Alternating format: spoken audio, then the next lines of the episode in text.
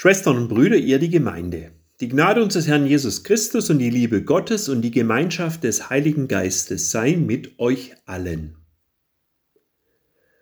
Wofür würde ich alles geben? Diese Frage bringt das eigene Leben zur Besinnung. Was gäbe es, das einem all sein Hab und Gut wert wäre? Möglicherweise die eigene Gesundheit, vielleicht auch erfüllte Liebe. Wenn es um das eigene Geben geht, wird überlegt, was kann oder was werde ich dafür bekommen, wenn ich all das auf oder weggebe? Ist es das wirklich wert? Was wäre, wenn ich es mir doch anders überlegen müsste? Eigene Lebenserfahrung nährt die Vorsicht. Ich weiß, was ich habe. Was das andere mir auf Dauer bieten kann, wer weiß.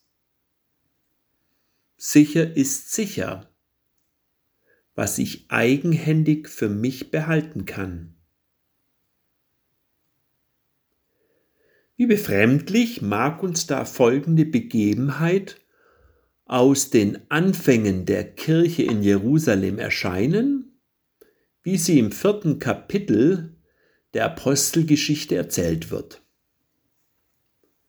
Die Menge derer, die gläubig geworden waren, war ein Herz und eine Seele. Keiner nannte etwas von dem, was er hatte, sein Eigentum, sondern sie hatten alles gemeinsam.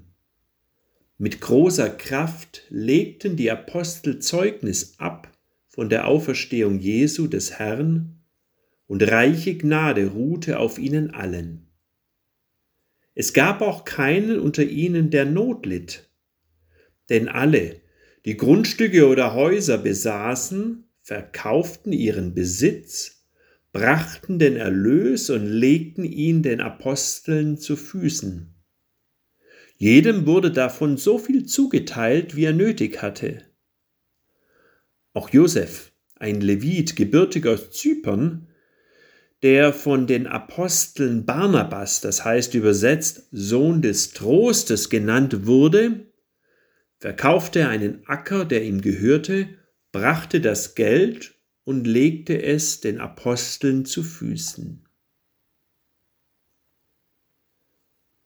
Menschen, die zum Glauben an Jesus als dem auferstandenen Christus gekommen waren finden sich in einer Gemeinschaft wieder. Sie geben ihr Eigentum aus den Händen und leben fortan in einer Gütergemeinschaft. Jeder stellt das, was er hat, den anderen zur Verfügung. Niemand hält etwas für sich selbst zurück. Vermögende verkaufen ihre eigenen Häuser und Grundstücke und bringen die Erlöse in die Gemeinschaftskasse ein. Was jemand selbst zum Leben braucht, wird ihm in der Gemeinschaft zugeteilt. Sie hatten alles gemeinsam. Christlicher Kommunismus ließe sich das nennen. Unrealistisch. So etwas kann auf Dauer nicht gut gehen, mögen manche sagen. Und doch, sie haben alles gemeinsam, heißt es seit mehr als 1700 Jahren für Mönche, Nonnen und andere Ordensleute. Diese leben unter dem Armutsgelübde in einer Gemeinschaft ohne persönliches Eigentum. Und auch in evangelischen Kommunitäten wird mitunter Gütergemeinschaft praktiziert. Wofür würde ich alles geben? Die Gläubigen in der Apostelgeschichte haben sich diese Frage nicht gestellt. Wo sie ihr Hab und Gut der Gemeinschaft zur Verfügung stellten, wollten sie damit nichts für sich selbst erlangen, auch nicht einen Schatz im Himmel. Die Herausforderung dieses urchristlichen Lebens ist nicht ein Eigentumsverzicht um einer anderen höheren Sachen willen, sondern sind die vier geflügelten Worte ein Herz und eine Seele. Eindringlinger lässt sich Einigkeit nicht bestreiben. Wo Menschen sich gemeinsam einig sind, spielen meins und deins keine Rolle mehr. Nimm dir, was du brauchst. Wir sind und bleiben uns hier eins. Das ist das Wunder der Gemeinschaft. Mitunter geschieht es ja auch bei uns, bei einem Festessen, wenn die Anwesenden miteinander teilen, um es sich gemeinsam gut gehen zu lassen. Was jedoch damals in Jerusalem geschehen war, geht über eine kurzzeitige Festmahlgemeinschaft hinaus.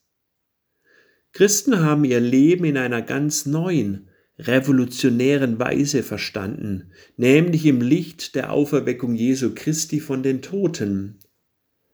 Wenn unsere Lebenszukunft mit ihm bei seinem Vater im Himmel ist, dann brauchen wir uns nicht länger an Eigentum festhalten, weil er für uns gewonnen hat, können wir miteinander teilen, ohne dabei selbst zu verlieren.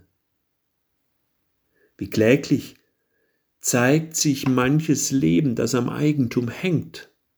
Auf Dauer ist man dabei in der eigenen Todes- und Verlustangst gefangen.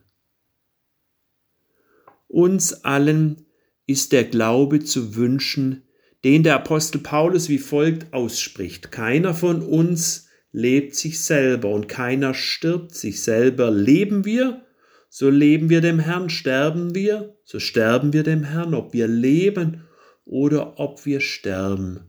Wir gehören dem Herrn, denn Christus ist gestorben und lebendig geworden, um Herr zu sein über Tote und Lebende. So bete ich. Himmlischer Vater, du hast deinen Sohn Jesus Christus von den Toten auferweckt. In ihm geht unser Leben nicht verloren.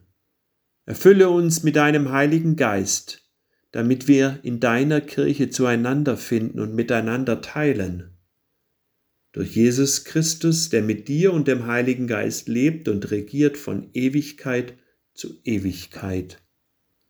Amen. Und der Friede Gottes, der höher ist als alle Vernunft, der bewahre eure Herzen und Sinne in Christus Jesus. Amen. Es grüßt euch ganz herzlich euer Jochen Teufel, evangelischer Pfarrer hier in Föhringen.